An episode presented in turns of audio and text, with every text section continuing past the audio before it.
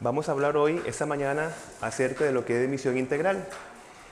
Y qué, qué maravilla cuando nosotros eh, terminemos, Dios lo permita, esclarecer este término con el tiempo que tenemos, darnos cuenta de lo insondable que es el propósito de Dios para nuestra vida y para toda la creación. De hecho, en tanto nosotros vayamos comprendiendo los propósitos de Dios, así nosotros vamos sabiendo cómo sumarnos a esos propósitos, cómo ser embajadores y, testigos de ese propósito aquí en la tierra. Así que esta, esta mañana pues pretende dar ese tipo de estudio con respecto a la misión integral. Que Dios nos guíe para entender un tema tan importante, mis hermanos, que disponga nuestra mente y nuestro corazón. Vamos a empezar tratando de ir hablando las cosas lo más claro posibles. Nosotros sabemos que cuando el Señor Jesucristo se entrega voluntariamente en la cruz, muere en la cruz cargando el pecado de la humanidad, dijo en Juan 19:30, consumado es. Ahora, ¿qué pasaba? Se estaba consumando la obra de la redención, quédese con esta palabra, es muy importante, la obra de la redención estaba consumada, se había completado, sin colaboración humana. La obra de la redención se completó sin colaboración humana. Era Cristo quien moría en la cruz, representándonos a cada uno de nosotros. Pero es importante que entendamos sin que hubiese ninguna colaboración humana. ¿Qué pasó? Empezaría a partir de ese momento también un proceso de consumación, ahora sí, de restauración de todas las cosas.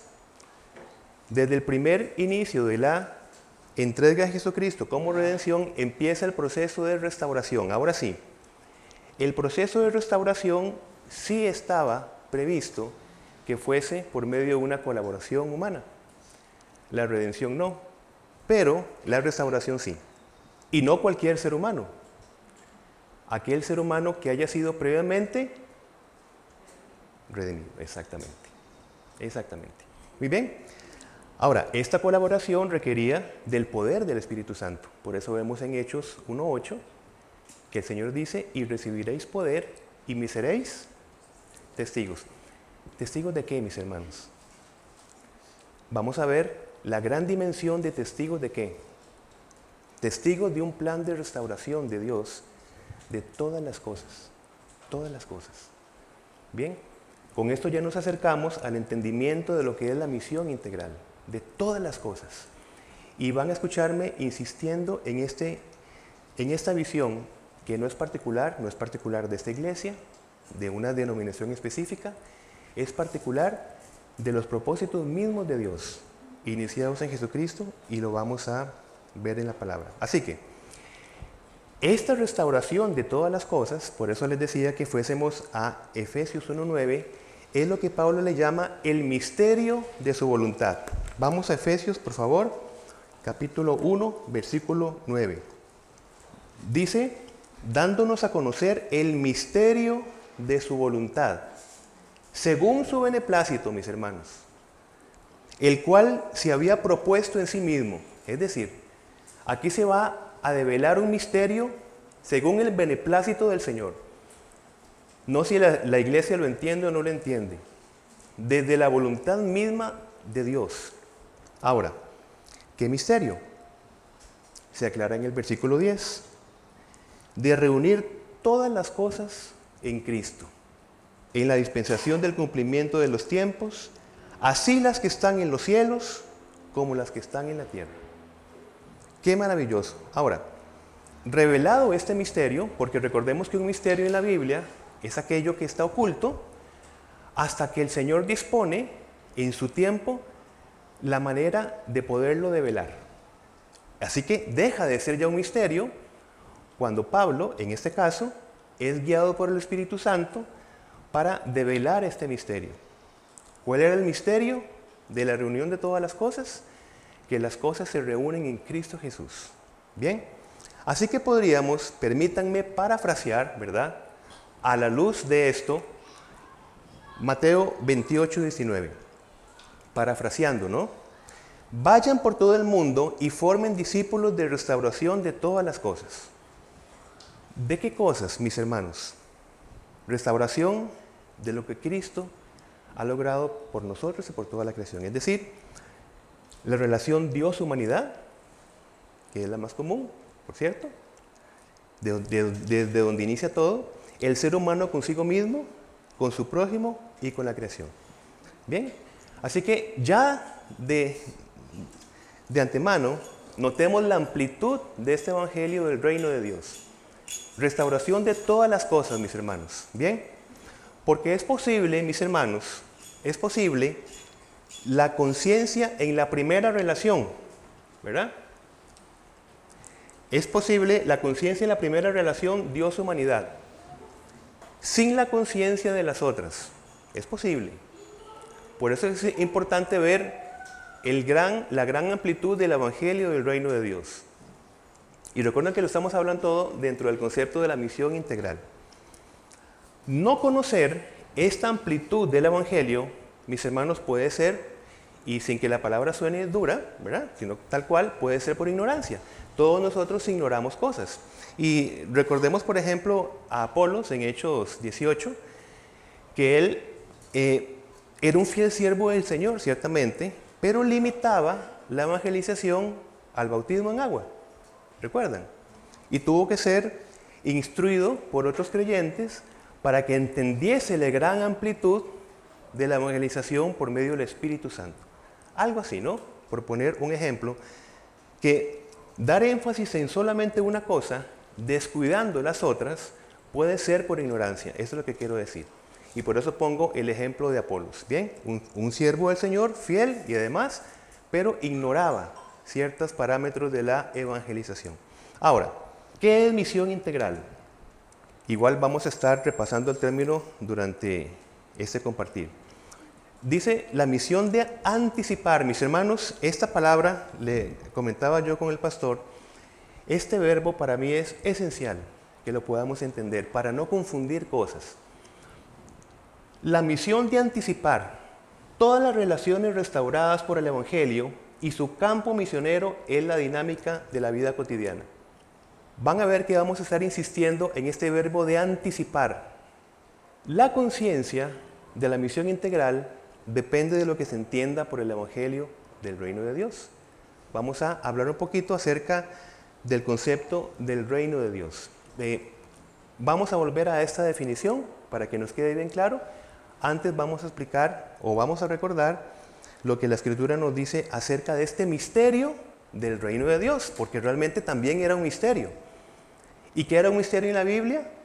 Aquello que está oculto, pero que en algún momento es develado, es dado a entender.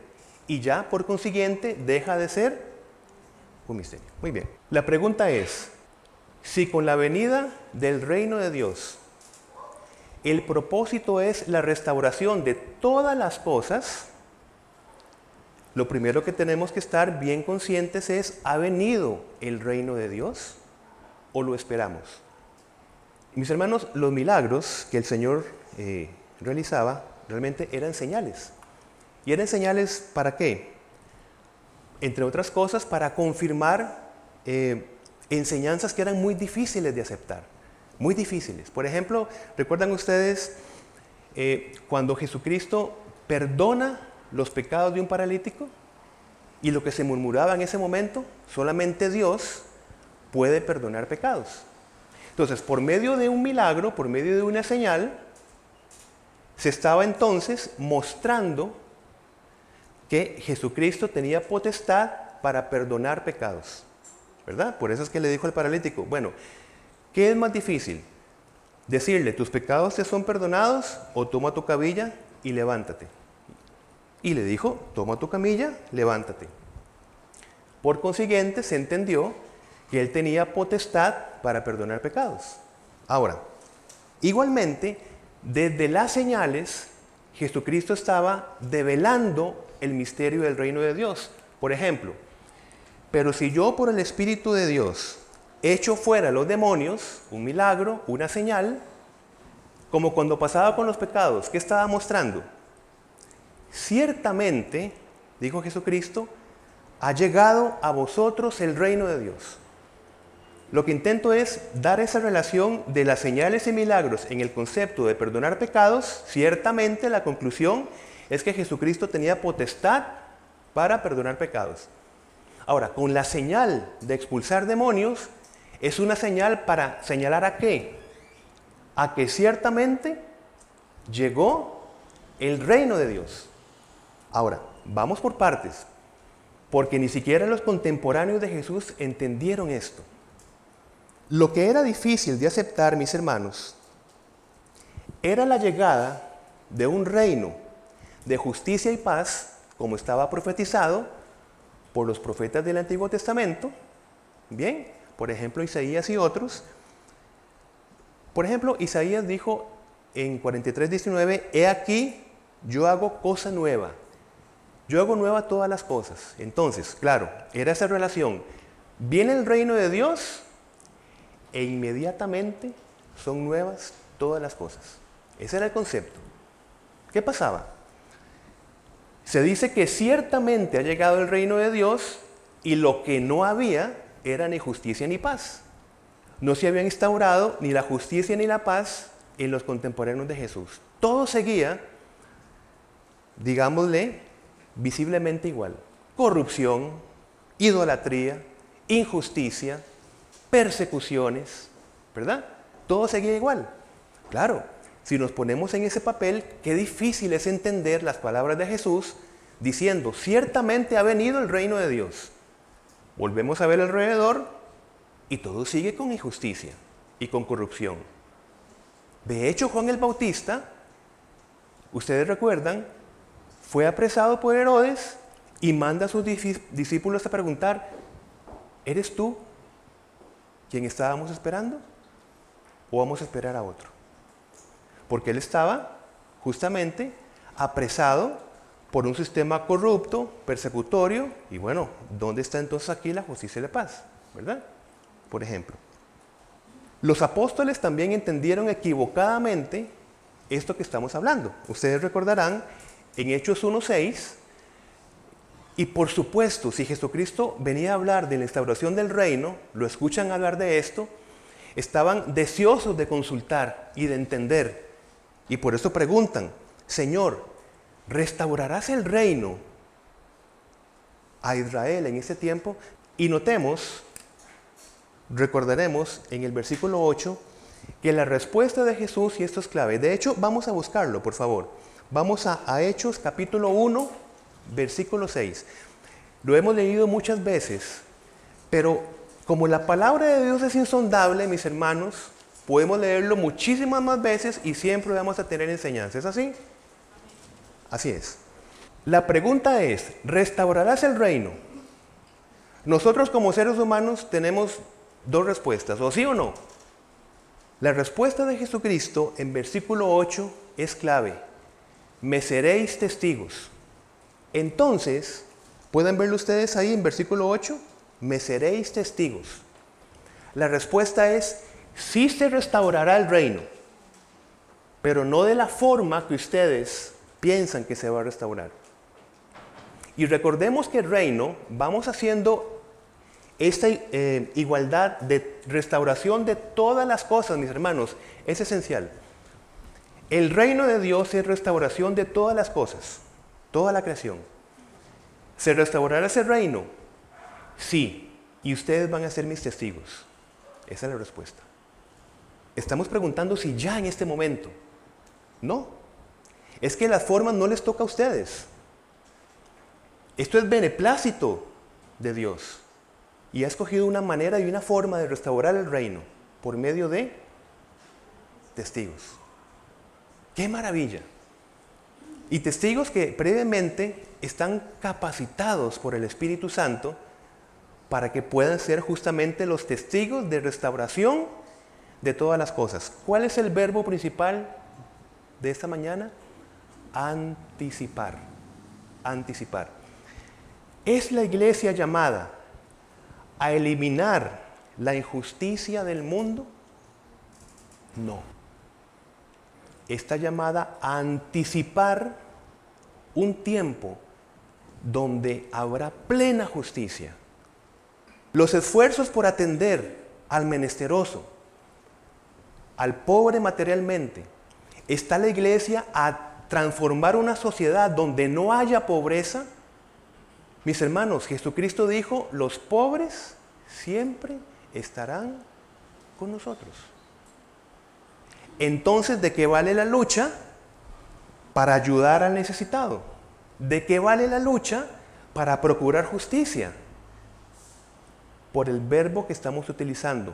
Porque el beneplácito de Dios es que usted y yo seamos testigos de la anticipación de estas cosas consumadas. Habrá un tiempo donde toda lágrima será consolada. ¿Es así, mis hermanos? Entonces usted y yo somos testigos para anticipar con la consolación aquí y ahora de que habrá un tiempo donde la consolación será plena.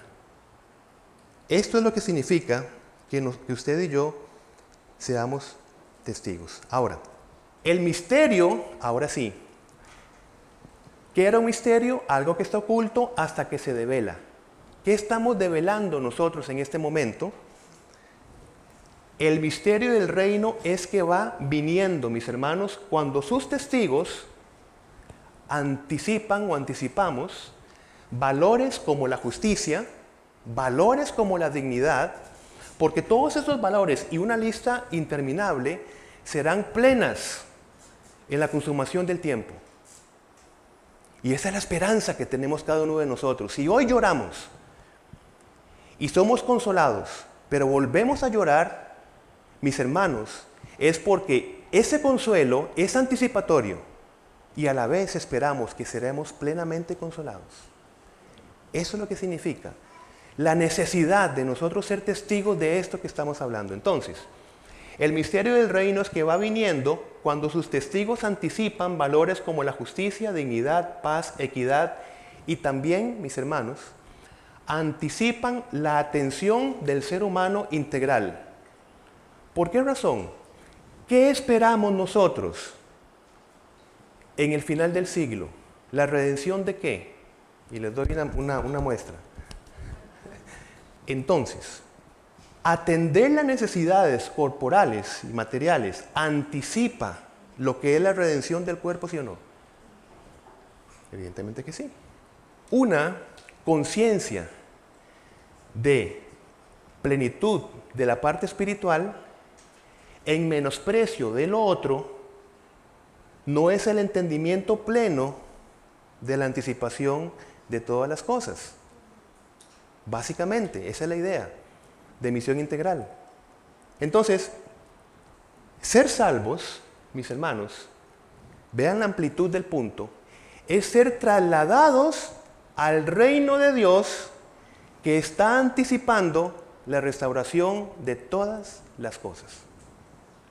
Vean qué dimensión más necesaria es que nosotros como testigos del beneplácito de Dios primero tenemos que entender sus propósitos, porque la iglesia, mis hermanos, no tiene ninguna misión.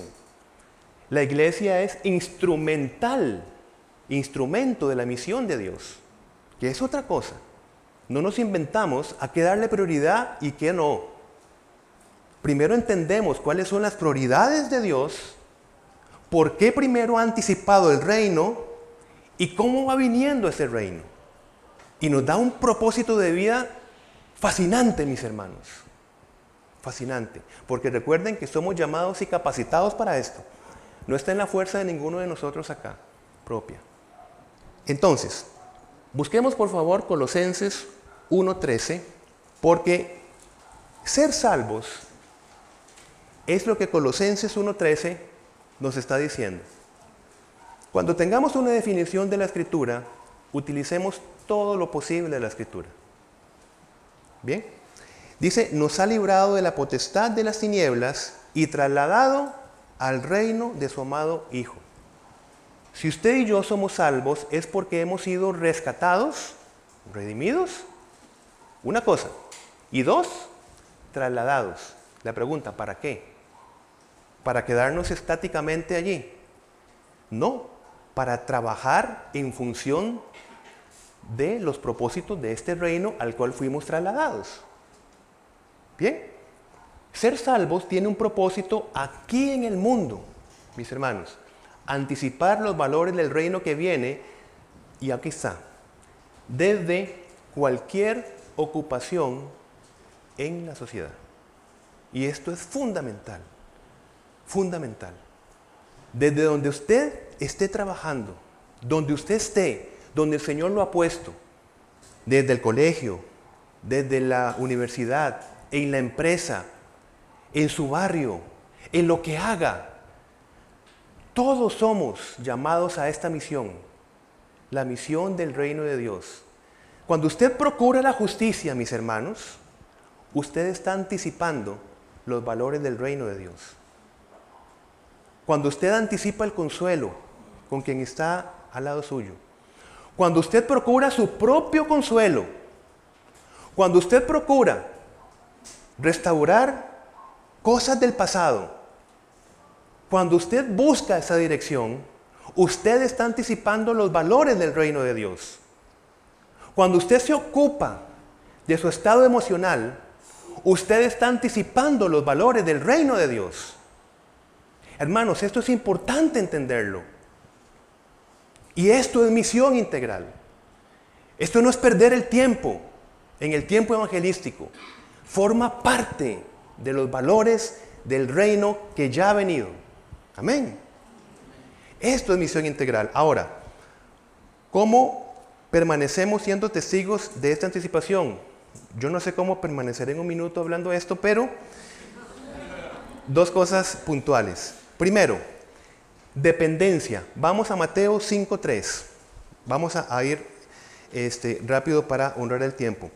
La pregunta es, ¿cómo permanecer siendo testigos del anticipo del reino de Dios? Bien. Punto número uno, dependencia. ¿Qué dice Mateo 5.3? Bienaventurados los pobres en espíritu, porque, hermanos, cuando usted cada mañana tiene una necesaria dependencia del Señor, nosotros permanecemos en esta conciencia de la misión integral. Dependemos siempre del Señor. Bien, luego, valor. Les leo Efesios 6:19. Dice, Oren también por mí, dice Pablo, para que cuando hable Dios me dé las palabras para dar a conocer con valor el misterio del Evangelio. ¡Qué maravilla! Y esta presentación va a quedar. Se requiere valor de lo alto para oponerse, mis hermanos, y denunciar corazones injustos, desiguales, violentos, corruptos. Se necesita valor. Por eso es que es algo importante. Y así podemos resumir esta primera parte. La instauración de su reino en un mundo de pecado por medio de Cristo y en colaboración con su iglesia. Esto es la implicancia del plan redentor de Dios. La instauración de su reino en colaboración con su iglesia. Esto es muy importante, ¿verdad? La salvación forma parte de este plan de restauración de todas las cosas porque es la entrada al reino que ya vino. Y último punto, salvos en Cristo, ya lo hemos hablado, somos capacitados para anticipar, verbo clave, en nuestros contextos los valores del reino. Y así somos sal y luz en esa sociedad. Terminábamos la primera parte con Efesios 6, 19, les leo. Eh, Pablo oraba, decía que oraran por él a fin de que al abrir mi boca me sea dada palabra para dar a conocer con denuedo, decir, con, valor, con firmeza, el misterio del Evangelio. Eh, eh, esto eh, era la colilla que nos quedaba porque se necesita de verdad mucho valor para poder, por ejemplo, denunciar la, denunciar la injusticia, la carga emocional que eso significa. Por eso es que hablamos de que un principio fundamental es la dependencia en todo el Señor. ¿Dónde nosotros tenemos, por ejemplo, el valor para la denuncia ante la injusticia? Las fuerzas que nosotros recibimos del Señor. Esto para que nos quede pues claro en este estudio. En esa segunda parte, si hemos, hemos concientizado, empezando a concientizar lo que es la dimensión de la misión integral, la pregunta es, bueno, ¿y qué ha pasado, verdad? qué ha pasado con, con esto a lo largo de la historia. Por supuesto, haremos un, un resumen muy, muy, muy puntual. ¿A qué se debió eh, en algunos puntos el abandono, llamémosle el compromiso social? Que ya la palabra, vamos a ver cómo empezó a verse como medio sospechosa, ¿verdad? Compromiso social. Hemos dicho que la misión de Dios implica la restauración de todas las cosas, de todas las relaciones del ser humano. Eh, Dios con el ser humano, el ser humano consigo mismo, con su prójimo y con la creación, ¿verdad? Básicamente. Y sí, la creación estamos hablando de una conciencia ecológica. Eso estamos hablando, entre otras cosas, ¿verdad? Y es importante aclarar unas cosas fundamentales. La iglesia no es el reino, ¿verdad? La iglesia no es el reino, ni está llamado, llamada a establecerla. Vean que intencionalmente he puesto estos verbos, sino anticiparlo. La iglesia no establece el reino de Dios, sino que lo anticipa. Por eso es que la necesidad de estar ahondando en el verbo anticipar. Y lo que anticipa es lo que será la convivencia de un pueblo redimido habitando en cielo y tierra nueva. Eso es lo que nosotros anticipamos como iglesia. Ahora, ¿qué pasó con esto?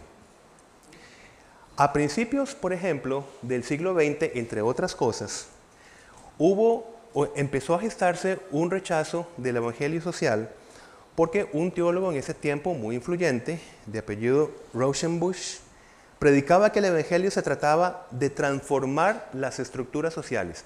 Vamos a ver aquí, eh, hay que mirar con mucho detalle, con mucho cuidado, dónde estuvo el problema de, de, eh, de esa postura.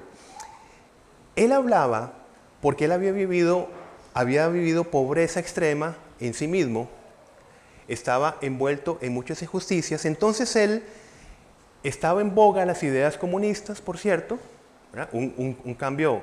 Ah, claro, hoy, hoy vemos nosotros el comunismo de una manera. Estamos hablando principios de siglo, que era una solución, era una propuesta social.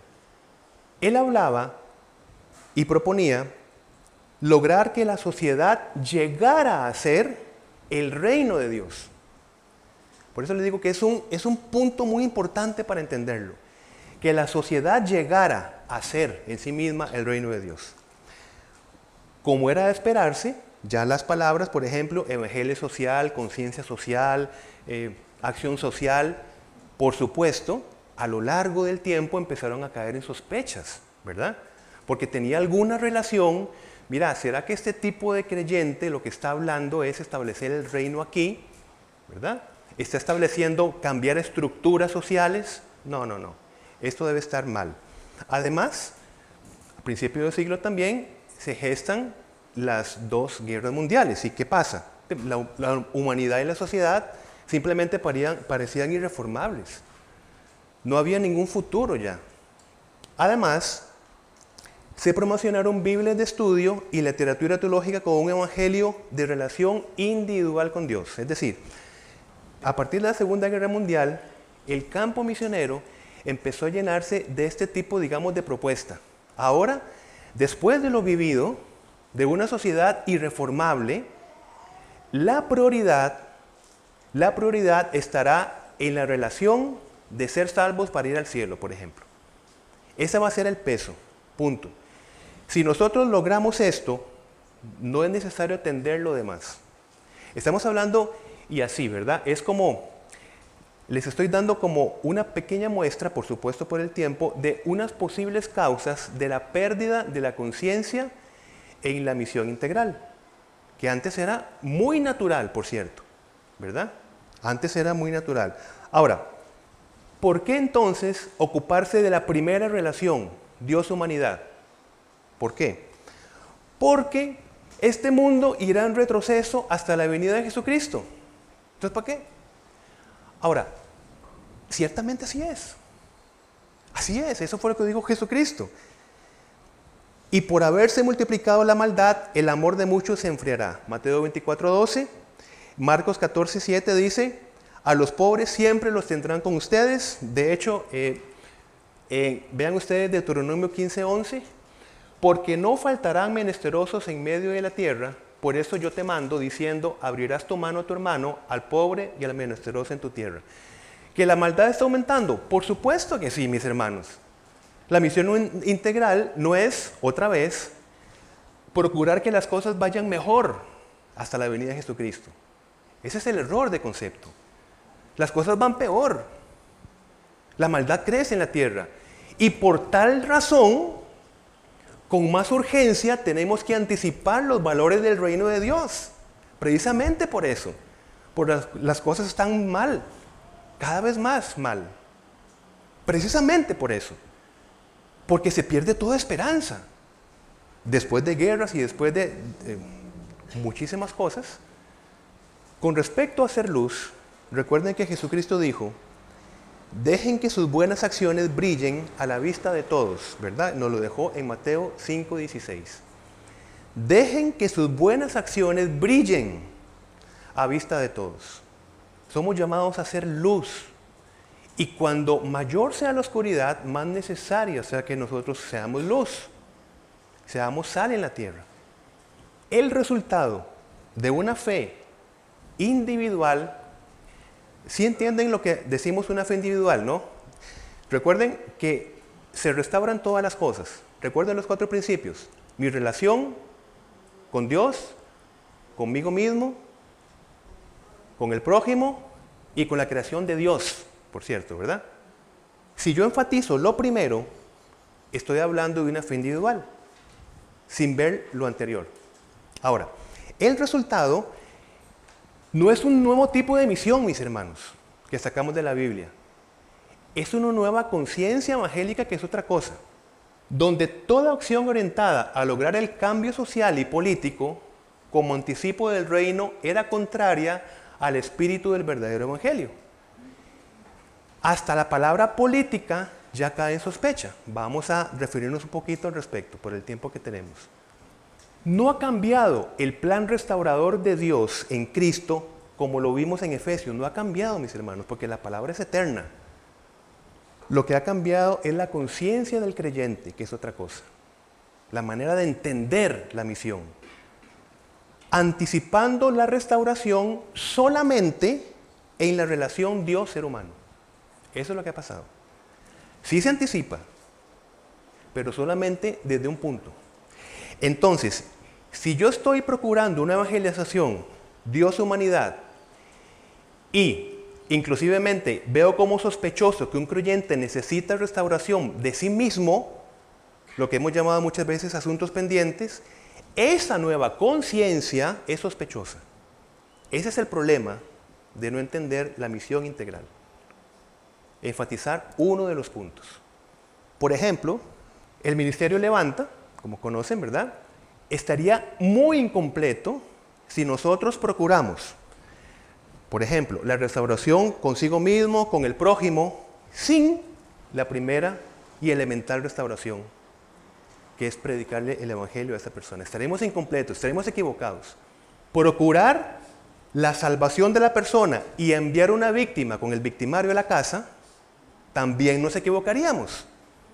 Ese es el punto que estamos hablando acá equilibrio, balance, porque Dios ha restaurado todas las cosas.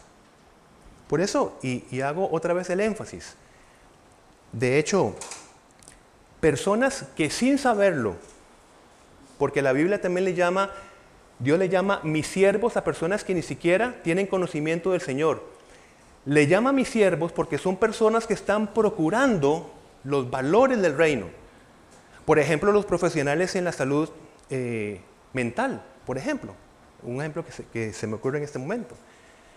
Están procurando la sanidad mental de la persona. ¿Es un valor del reino? Por supuesto que sí. Restauración con uno mismo, por ejemplo. Es claro que nosotros no somos salvos haciendo muy buenas obras sociales. ¿Ok? Es claro, ¿no? Lo hacemos porque somos salvos, como dice Efesios 2.10. Y como dice Mateo 5:6, dichosos los que tienen hambre y sed de justicia. Mis hermanos, cuando yo leía esto, dichosos los que tienen hambre y sed de justicia, dichosos porque en ese corazón se ha anticipado el reino de Dios que viene. Así yo lo entiendo. Dichosos porque en ese corazón ya tiene la conciencia del reino. ¿Verdad? Y veamos nosotros lo nefasto que sería pensar que un mensaje como esto no es dado a la iglesia, por ejemplo. Ahora, el llamado no es adoptar, mis, mis hermanos, a partir de ahora, una figura tipo justiciero, ¿verdad? Muy bien. Vamos con la justicia, etcétera, ¿no? Sino utilizando los recursos anticipatorios del reino de Dios. Por ejemplo, nosotros no somos llamados a procurar justicia propia, ¿verdad? Sino que tenemos una estructura, porque Dios tiene un orden, una manera de hacer las cosas. Y cuando, habla, cuando Pablo habla, por ejemplo, en Romanos 12, de mía la venganza, en el 13, pues si lo, leemos como tiene que ser, como una carta continua, el Señor está hablando de las autoridades civiles, por ejemplo. Entonces, mira la venganza por un lado y por otro lado está hablando de, de los magistrados de justicia de ese momento. Magistrados que estaban, y Pablo les llama los siervos del Señor, le dice, independientemente que, digamos, en nuestro contexto fueran creyentes o no, porque son siervos de los valores del reino de Dios. Ahora, la pregunta es, ¿y si los magistrados son corruptos? Por ejemplo.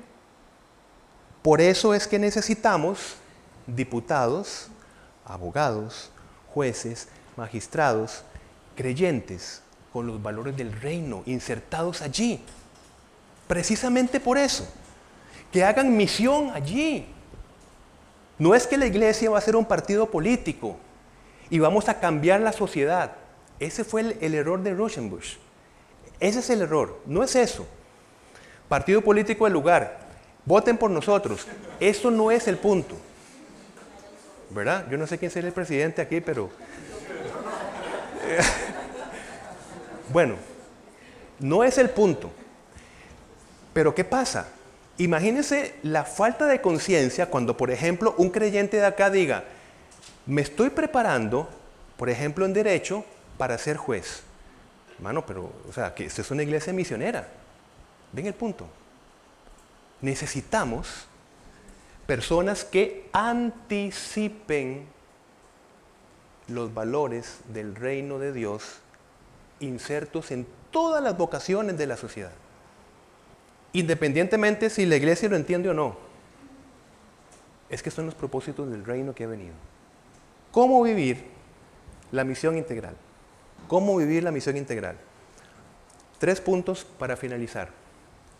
Mis hermanos, si nosotros no sabemos mirar la necesidad, si nosotros no tenemos ese ejercicio de la compasión, y si nosotros no aprendemos a atender esas necesidades puntuales, como hemos leído un montón de veces de Santiago, ante una necesidad no es solamente orar por la persona y decir, mira, que te vaya muy bien, y la persona se va, por ejemplo, con hambre, y no se le procura algo específico, lo que esté en nuestras manos. Bien, entonces no se vive la misión integral. Por eso es que el primer punto que se ha puesto acá es mirando, compadeciéndonos y atendiendo. Esas palabras son del Señor Jesucristo. Siento compasión de esta gente porque ya llevan tres días conmigo y no tienen nada que comer. Si los despido a sus casas sin haber comido, se van a desmayar por el camino, porque algunos de ellos han venido de lejos. Hermanos, en medio de, otras lecturas, pero yo creo que aquí está muy claro, ¿verdad? ¿Cómo vivir la misión integral? Siento compasión. Si nosotros primero no vemos las necesidades, primero, y, recuerdan la parábola de los que pasaban con una persona en necesidad, ¿se acuerdan? Claro, yo puedo ver, mira, esta persona está en, en el suelo, fue atacada por uno de los ladrones, y igual puedo seguir caminando se compadece. Bueno, me puedo compadecer, pobre tipo, ¿verdad? Pero es que la historia termina con la persona haciendo algo proactivamente por esa persona. Esto es vivir la misión integral.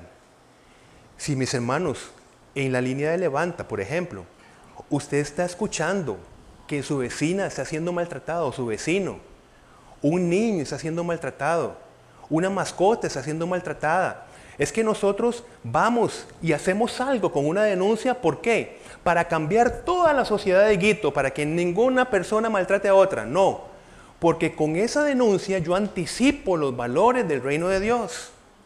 Y por eso antes de esto yo, por eso una de las características es pedir valor de nuevo. Dame de nuevo para levantar la voz por los que no tienen voz, por los necesitados. Necesito valentía y firmeza para decir, no, en mi casa se procuran los valores del reino de Dios. Se anticipan los valores del reino de Dios. Dame valentía, Señor. Porque tal vez cargar con los males de otro, como pasó en esta parábola que, estamos hablando, requiere de mucho esfuerzo, mucha cosa. Pero recordemos que nosotros estamos siendo capacitados en el Señor para esto, no en nuestra fuerza necesariamente. Así se vive entonces uno de los puntos de la misión integral. Ahora, punto dos, priorizando las necesidades atencionales del Evangelio. Bien que el pastor dijo una palabra clave cuando nos estaba hablando al principio, ¿verdad? Estaba hablando de la necesidad primaria de la evangelización. Vivir la misión integral significa priorizar las necesidades atencionales. La primera prioridad es la familia propia, mis hermanos. Luego, el servicio se extiende a la familia de Dios. Y la prioridad terciaria es el mundo fuera de la familia de Dios. Esto dentro de lo que entendemos como misión integral. Priorizar eh, las necesidades. Pablo va a decir, el que no provee para los suyos, y sobre todo para los de su propia casa, ha negado la fe y es peor que un incrédulo. Mis hermanos, a la luz de lo que hemos hablado, ¿es necesario atender la, necesidad emocional de las personas? Ok, ¿cuál debe ser la prioridad entonces para nosotros, por ejemplo, como papás? Darme cuenta si yo estoy atendiendo emocionalmente a mis hijos o mis hijas, en mi labor ministerial o vocacional o como sea como sea. Esa es la prioridad del reino. Así que nuestro primer campo misionero, ¿cuál es? La familia. Porque de este campo misionero brota la buena semilla para que se esparza por el mundo.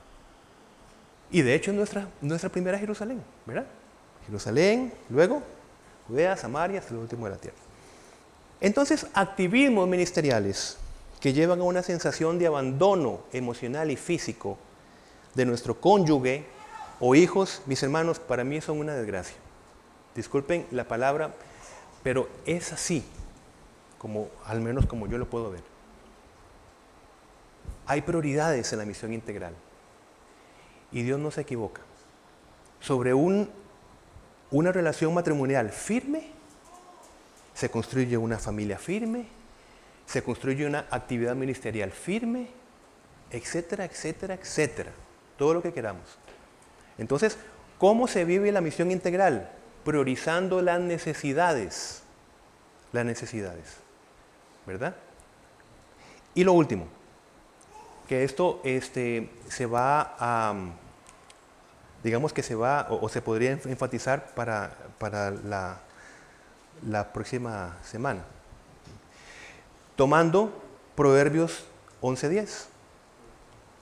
Como una consecuencia de nuestra nueva vida en Cristo, en el bien de los justos, la ciudad se alegra. Hermanos, este proverbio es tan, tan importante, en medio de muchas cosas importantes, que vale la pena que se profundice durante el próximo estudio. ¿Cómo vivimos la misión integral? Cuando usted y yo aplicamos este proverbio en el área que sea, en el bien de los justos, la ciudad se alegra. Es decir, cuando el justo es prosperado y comparte desde cualquier área, no tengo ni oro ni plata, pero lo que tengo te doy. Levántate. Desde cualquier área. Por ejemplo, justicia.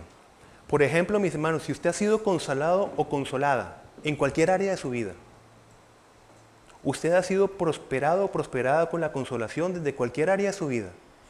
Y cuando usted procura esa consolación a otros, la ciudad se alegra. Porque somos llamados a ser una luz, no que se esconde debajo de esta mesa, sino que se ponga en alto para brillar.